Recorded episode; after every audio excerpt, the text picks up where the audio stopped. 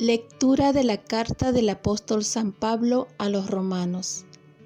Hermanos, ¿no saben ustedes que todos los que fuimos bautizados en Cristo Jesús nos hemos sumergido en su muerte?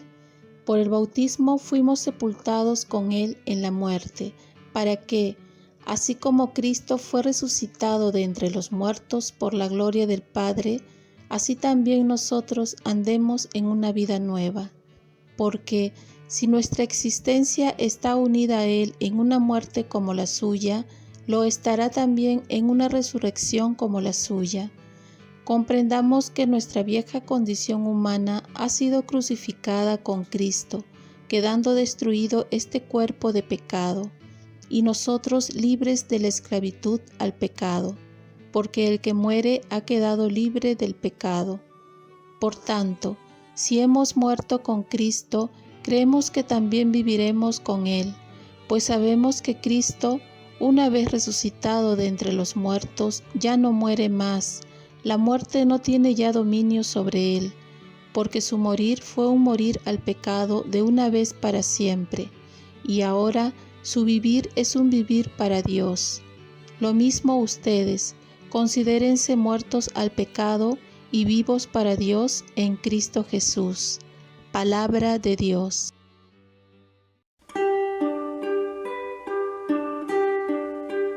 Aleluya, aleluya, aleluya, aleluya, aleluya, aleluya.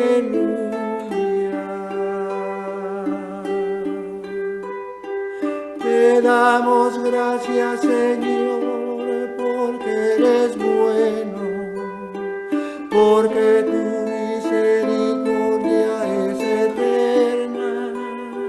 Diga la casa de Israel, su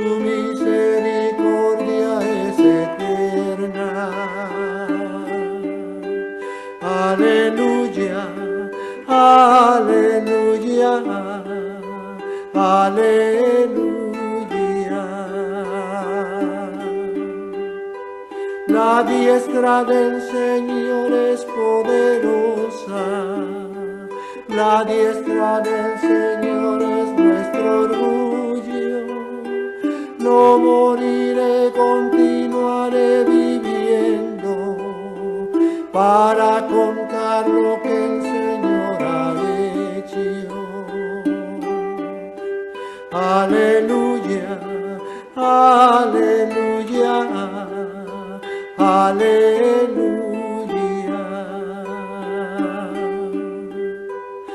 La piedra que desecharon los constructores es ahora la piedra angular.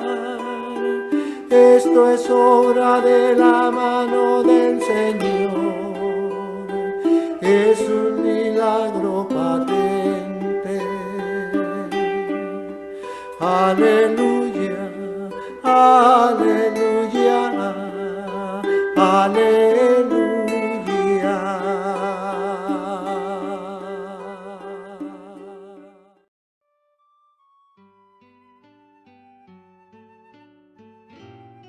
Lectura del Santo Evangelio según San Marcos. Pasado el sábado, María Magdalena, María, la madre de Santiago, y Salomé compraron aromas para ir a embalsamar a Jesús. Y muy temprano, el primer día de la semana, al salir el sol, fueron al sepulcro. Y se decían unas a otras, ¿quién nos correrá la piedra de la entrada del sepulcro? Al mirar, vieron que la piedra estaba corrida, y eso que era muy grande. Entraron en el sepulcro y vieron a un joven sentado a la derecha, vestido de blanco, y se asustaron. Él les dijo, no se asusten, buscan a Jesús el Nazareno, el crucificado, no está aquí, ha resucitado. Miren el sitio donde lo pusieron. Ahora vayan a decirle a sus discípulos y a Pedro, Él va camino de Galilea. Allí lo verán tal como les dijo. Palabra del Señor. Paz y bien. Sábado Santo. En la noche celebraremos la vigilia pascual. ¿De qué nos serviría haber nacido si no hubiéramos sido rescatados? Es una frase del pregón pascual.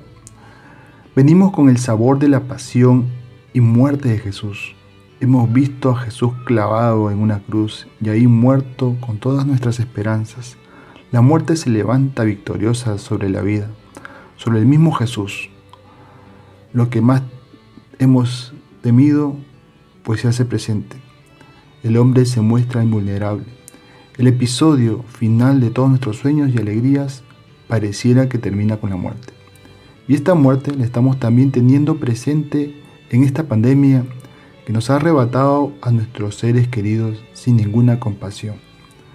Pero no solo hablamos de la muerte física, sino también de la cultura de la muerte que reina en este mundo, con las injusticias, la corrupción, los asesinatos, abortos, suicidios. Hoy los templos han amanecido cerrados, y no solo por la pandemia, sino también por el silencio de Dios. Y resuenan las palabras de Cristo Dios mío, Dios mío, ¿por qué me has abandonado? ¿Qué puede hacer el hombre al ver su vulnerabilidad, su pequeñez ante la muerte que se presenta como un gigante que pisa hasta el mismo Dios en Jesucristo en la cruz? ¿Será resignarse y aceptarlo como nuestro fin? Entonces ahí, cuando ya todo pareciera perdido, Dios escoge a unas mujeres para que sean testigos de la noticia más grande que podía escucharse en la historia de la humanidad.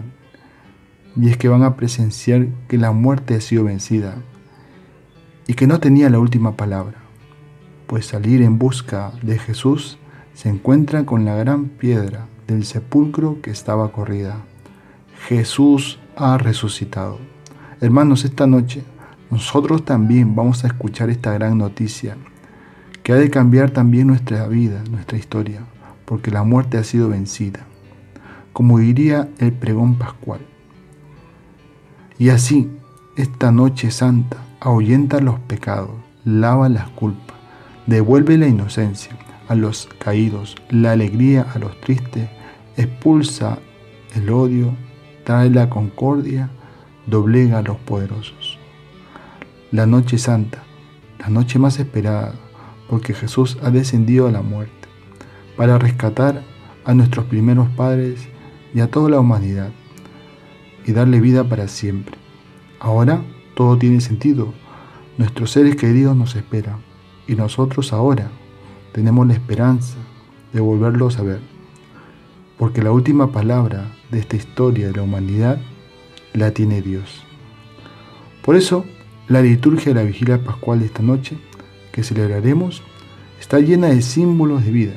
La luz, la palabra de Dios, que hace surgir la vida y la conserva con amor y con sentido, el revuelo de las campanas acompañando el canto de gloria, el agua que limpia y refresca y regenera, la celebración eucarística, que es el encuentro y comida gozosa con el resucitado.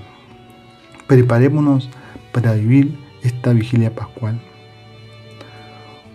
Oremos, Virgen María, ayúdame a comprender y celebrar esta noche santa como mi nacimiento a una nueva vida con Cristo resucitado. Ofrezcamos nuestro día.